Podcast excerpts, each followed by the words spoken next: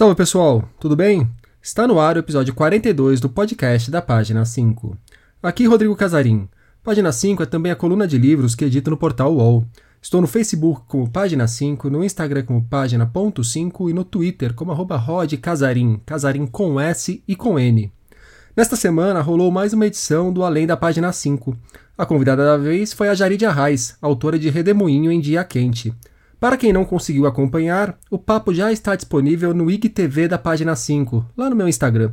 Aviso dado, vamos aos destaques desta edição.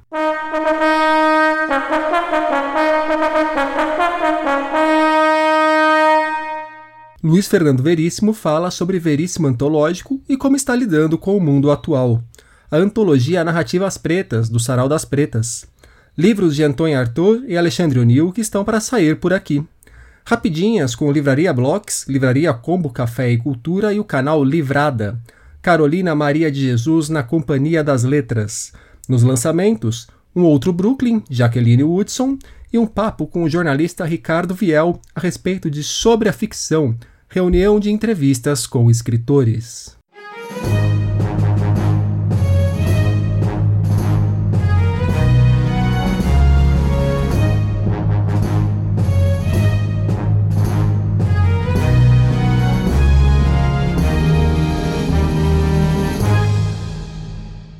Há algumas semanas, a Objetiva lançou o Veríssimo Antológico, Meio Século de Crônicas ou Coisa Parecida, volume com mais de 700 páginas que festeja os 50 anos de carreira de Luiz Fernando Veríssimo como cronista. Nos mais de 300 textos selecionados, encontramos as características típicas da literatura de Veríssimo: o humor, a ironia, com destaque para a finíssima autoironia, a perspicácia, esses traços aparecem em escritos sobre episódios históricos, relacionamentos amorosos, sátiras policiais, política, futebol, gastronomia, que foi onde ele começou. Eu escrevi sobre o Veríssimo Antológico no começo do mês, deixarei o caminho da resenha para vocês. Volto ao assunto aqui no podcast porque tive a oportunidade de fazer algumas perguntas para o Veríssimo, que, com seu famoso poder de síntese na hora de falar, topou participar do programa. Primeiro, lembrei de uma crônica de 1999, na qual Veríssimo especula que o homem de Neandertal seria antepassado só de jogadores de rugby e de Jair Bolsonaro. Perguntei então como ele avaliava o trecho hoje e se pensava ter cometido uma injustiça com os jogadores de rugby. É bom que o Bolsonaro não fique sabendo desse homem de Neandertal, se não convida para ser seu ministro da Cultura. Outra citação do livro que me chamou a atenção foi esta. Neste mundo em que as velhas certezas agonizam, o relativismo moral invadiu a gastronomia e tem até pizza de fruta. A pergunta então foi a seguinte: esse relativismo moral faz hoje com que outras velhas certezas agonizem, não? Quais são as que mais lhe afligem, Veríssimo? Tem coisas que estão voltando, com o ioiô e o bambolê. E ouvi dizer que o mambo e o tchá-tchá-tchá também preparam seu retorno. Como disse Dostoiévski, se a pizza com abacaxi existe, tudo é permitido. Também quis saber do Veríssimo como foi revisitar esses 50 anos de carreira como cronista, do que ele se orgulhava, do que ele se arrependia ou não ficava tão satisfeito assim de ter feito. A pergunta que a gente mais se faz diante de uma antologia de 50 anos é: escrevi tudo isso? O tudo isso aí inclui muita bobagem. Impressiona mesmo é o volume de trabalho. Cansei. Extrapolando o livro em si, pedi para que o Veríssimo desse uma palavra sobre como tem reagido ao momento pelo qual o mundo e o Brasil passam, com coronavírus, isolamento social fracassado, dezenas de milhares de mortes pela gripezinha, pindaíba econômica. Nenhum de nós passou por algo parecido com o que está acontecendo no mundo hoje. Ainda não deu para organizar um pensamento a respeito, pelo menos um pensamento minimamente racional. Finalmente, quis saber como anda o mundo do próprio Veríssimo. A saúde vai bem? E a música? E esse tempo sem restaurantes e sem jogos do Internacional? A saúde, tirando a cardiopatia, o diabetes e a velhice, está bem. A música está parado, mas, em compensação, o internacional também. De sorte que não tem perdido. Bem, ele deu a resposta antes do Grêmio vencer o Inter na volta do Campeonato Gaúcho. Veríssimo Antológico já saiu em edição digital. Quando escrevi a resenha, muita gente me perguntou quando a Objetiva publicaria a versão física. Na época não tínhamos a resposta, mas agora temos. O tijolão reunindo 50 anos de crônicas de Luiz Fernando Veríssimo chegará aos leitores em versão impressa na segunda quinzena de agosto. O Serol das Pretas está lançando a primeira antologia Narrativas Pretas, que apresenta aos leitores novas autoras selecionadas num concurso lançado em novembro do ano passado. Desde o início, a proposta do projeto era destacar novas narrativas a partir da escrita de mulheres pretas e LGBTQIA, das comunidades de São Paulo. Dentre os nomes selecionados estão Ingrid Martins, Nayala Awari e Aie Antônio, primeiro, segundo e terceiro lugares do concurso. O lançamento oficial de Narrativas Pretas vai rolar neste sábado, dia 25 de julho, das 18 às 20 horas, com um bate-papo na página do Facebook do Sarau das Pretas. O 25 de julho é também o Dia Internacional da Mulher Negra Latino-Americana e Caribenha. Novidades da Moinhos. A editora está para lançar dois livros de Antônio Arthur, francês que foi poeta, ator, roteirista, desenhista, diretor de teatro. Os títulos da vez, que farão parte da coleção Arthur, são textos surrealistas, que reúne escritos da juventude do artista, e Os Taraumaras, uma reunião de ensaios. Quem cuidou da tradução de ambos foi Olivier Dravé Xavier. A editora também promete para o mês que vem dois dos primeiros livros do poeta português Alexandre O'Neill, Tempos de Fantasmas e No Reino da Dinamarca. Alexandre nasceu em 1924, morreu em 1986 e construiu uma trajetória respeitável na poesia, com uma obra marcada pela influência surrealista. Esta é a primeira vez que o poeta está sendo publicado por aqui. Tanto os livros do Alexandre O'Neill quanto os do Arthur já estão em pré-venda no site da Moinhos. Três rapidinhas. A livraria Blocks é mais uma que está sentindo bastante as consequências da pandemia do coronavírus. Com as atividades de seis lojas suspensas há quatro meses, agora tentam um financiamento coletivo para que consigam continuar o trabalho. A meta é levantar 80 mil reais. Se curtir o trabalho da Blocks e quiser ver como dar uma força, só procurar pela ação no site da Benfeitoria. Já a livraria Combo Café e Cultura acaba de lançar uma plataforma de cursos online para oferecer o que chamam de entretenimento cultural. O primeiro curso disponível é a História do Sci-Fi, ministrado por Cláudia Fusco, mestre em literatura pela Faculdade de Liverpool. São cinco aulas que somam três horas de duração. O preço: 69 reais. Link na descrição do programa e link na descrição do programa também para o início da profissionalização do Livrada, um dos principais canais de YouTube dedicado aos livros no país.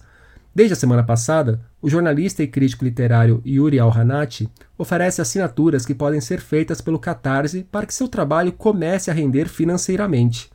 Mais do que digno, acho isso necessário. Falar de livros e literatura por amor é ótimo, mas todo trabalho precisa e merece ser remunerado.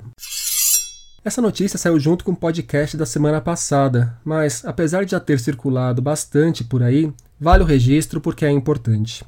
A Companhia das Letras passará a publicar parte da obra de Carolina Maria de Jesus, uma das principais escritoras brasileiras do século XX. Carolina viveu a maior parte da vida em São Paulo.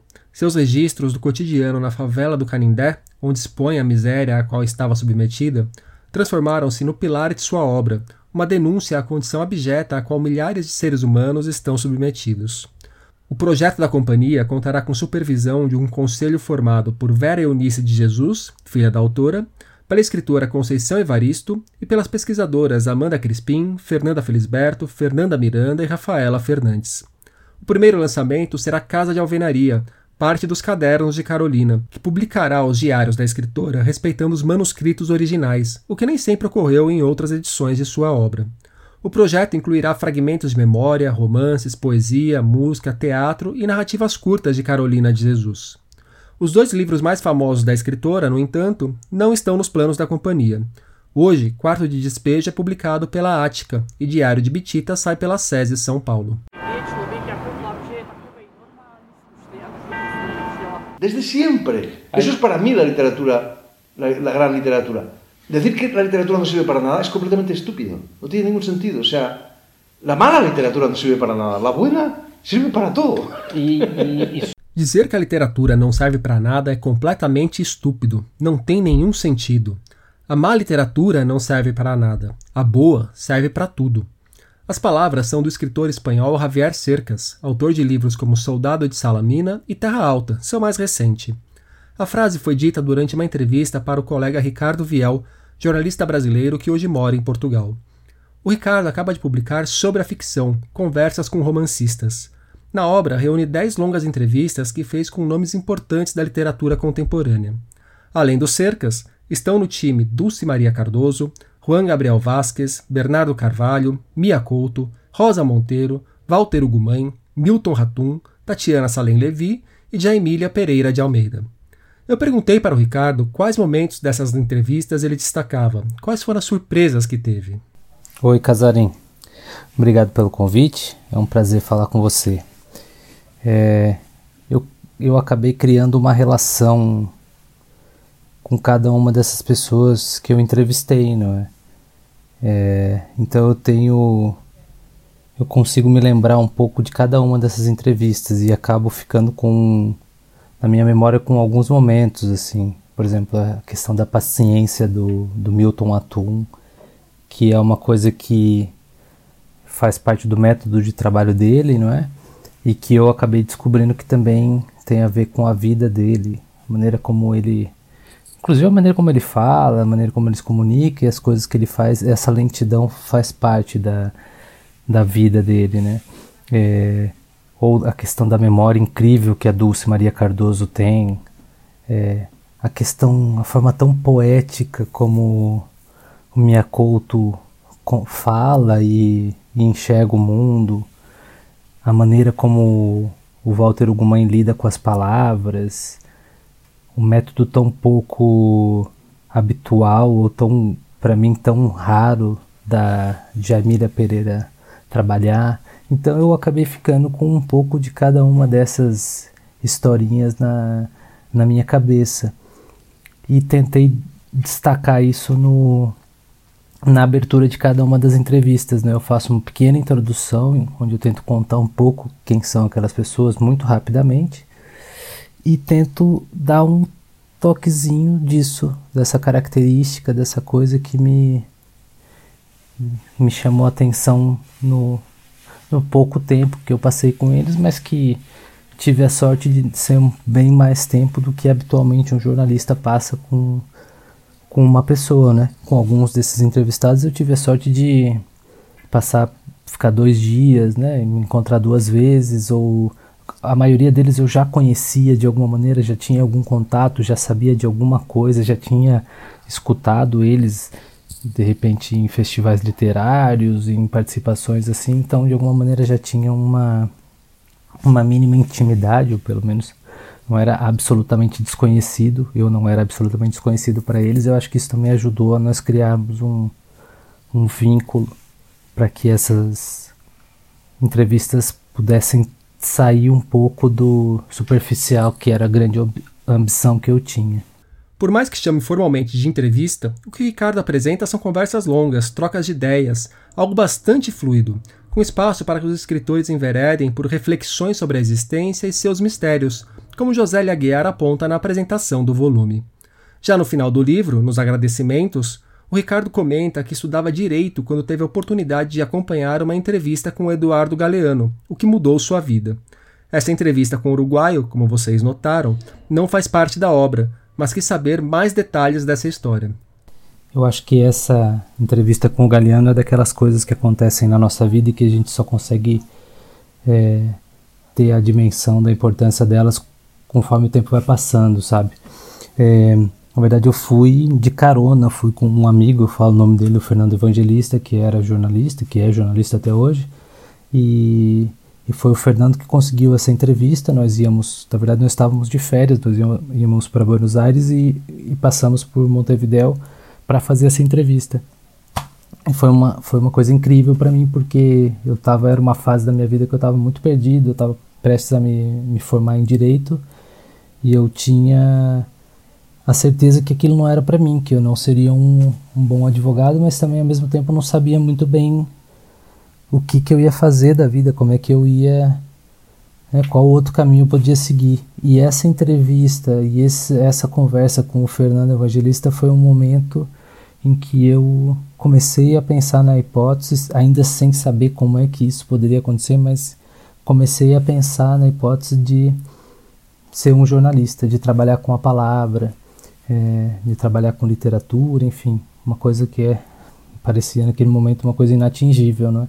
Mas foi foi isso e eu tive a sorte de encontrar com uma pessoa que era generosíssima, que nos recebeu de uma maneira incrível, que passou ali com conosco acho que talvez umas duas horas, duas horas e meia, e depois da entrevista quis saber o que, nós fazíamos da vida, enfim, foi muito. Depois nós acabamos por encontrar o, o Eduardo Galeano outra vez é, no Brasil e ele é, foi tão simpático de dizer que se lembrava da gente. Obviamente que ele não se lembrava, mas enfim, acho que isso demonstra que além de um grande escritor, ele era uma grande pessoa. E foi isso, assim, eu acho eu, eu falo isso no, nos agradecimentos, eu acho que de alguma maneira esse livro de entrevistas que eu que foi publicado agora começou a, a existir ou pelo menos só existe porque em 2004 aconteceu esse primeiro encontro com o, o Eduardo Galeano. Numa brincadeira que sempre revela algo sobre quem a responde, também perguntei para o Ricardo. Se pudesse escolher três escritores vivos ou mortos para entrevistar, quais seriam? Ele escolheu dois finados e uma reclusa. Gostaria de voltar no tempo para poder entrevistar o Miguel de Cervantes e tentar de alguma maneira entender algumas chaves que que ele deixou ali no Quixote. Acho um livro maravilhoso. Para mim é um livro infinito, um livro que cada vez que eu releio eu descubro novas coisas e é um livro inaugural, né? Um livro que começa um, um novo processo e que ter, tenho curiosidade em, em, saber alguns mecanismos da, da, criação daquele, daqueles personagens e daquele, é, daquela história. Gostaria, quem sabe, também poder conversar com, com pessoa, não é? Seria muito curioso poder entrevistá-lo. Tenho curiosidade de saber se ele era um. se ele tinha ideia do, da grandeza que ele teria, sabe? Da, da dimensão que a obra dele ia chegar. Eu tenho a intuição que sim, da maneira como ele deixou, né? Ele publicou pouquíssimas coisas é, em vida, na verdade ele só publicou um livro em português em vida que é o Mensagem, mas é, pelo que eu sei, pelo que eu leio e converso com pesquisadores, com pessoanos, ele sabia, ele tinha alguma ideia do. Talvez a obra dele só seria compreendida e teria ganhar, ganhar de dimensão muito mais tarde, né? Ele deixou aquilo de alguma maneira armado para que viessem pessoas depois, e depois eu tô falando depois de décadas, não é? E descobrissem aquela maravilha que ele deixou. E tem uma pessoa que está viva e que vive aqui em Lisboa que eu gostaria muito de entrevistar, que é a Dília Lopes. A poeta Dília Lopes, eu gosto muito do, desse universo que ela que ela cria, dos poemas dela, da tenho muita curiosidade da, de conhecer também a personagem que ela criou. Ela é uma pessoa muito arredia e eu queria saber até que, até que ponto isso também faz parte do, do jogo literário. É, mas ela não dá entrevistas, né? É muito difícil entrevistá-la. Mas quem sabe um dia consiga. Depois o Ricardo ainda me mandou um complemento. Na resposta dele, tinha esquecido de mencionar uma curiosidade sobre o Fernando Pessoa. Oi, Casarim. Esqueci de dizer uma coisa, que além desse interesse pela maneira como Fernando Pessoa via a literatura e o que ele imaginava que poderia acontecer com a obra dele depois da morte, eu tenho uma outra um outro interesse, uma outra curiosidade que era de saber como era a voz dele, porque embora o Fernando Pessoa tenha morrido em 35, naquela época já existia gravação sonora, né? já era possível captar a voz das pessoas, mas que se saiba, o Fernando Pessoa nunca fez isso. Então ninguém sabe como era a voz do Fernando Pessoa ou talvez pouquíssimas pessoas que hoje estejam vivas é, poderiam nos contar isso, se é que elas ainda seriam capazes de se lembrar, não é? É? Então eu também gostaria de saber isso, como é que era a voz do Fernando Pessoa lendo um poema do Fernando Pessoa. Sobre a ficção, Conversas com Romancistas saiu numa edição exclusiva para os associados do Clube de Leitura TAG feita pela Companhia das Letras. Até o fechamento do programa, a companhia não tinha me informado quando pretende colocar a obra nas livrarias. Uma novidade que já está nas livrarias é um outro Brooklyn, de Jacqueline Woodson. A Jacqueline é uma escritora dos Estados Unidos que tem uma obra para crianças e adolescentes bastante festejada. Esse que acaba de sair por aqui, no entanto, é um romance para adultos. Nele acompanhamos a história de Augusta, que em 1973 se muda para o Brooklyn, bairro nova-iorquino marcado pela cultura afro-americana. É num ambiente tão encantador quanto perigoso, onde homens mais velhos procuram por meninas em cantos obscuros e mães somem de repente, que a jovem enfrenta o começo da vida adulta. Um outro Brooklyn saiu por aqui pela Todavia, em tradução de Stephanie Borges. E nos últimos dias, na página 5, nós tivemos Contra o Racismo e a Escravidão, o lado guerrilheiro de Machado de Assis, e os cinco livros da vida de Gabriel Garcia Marques.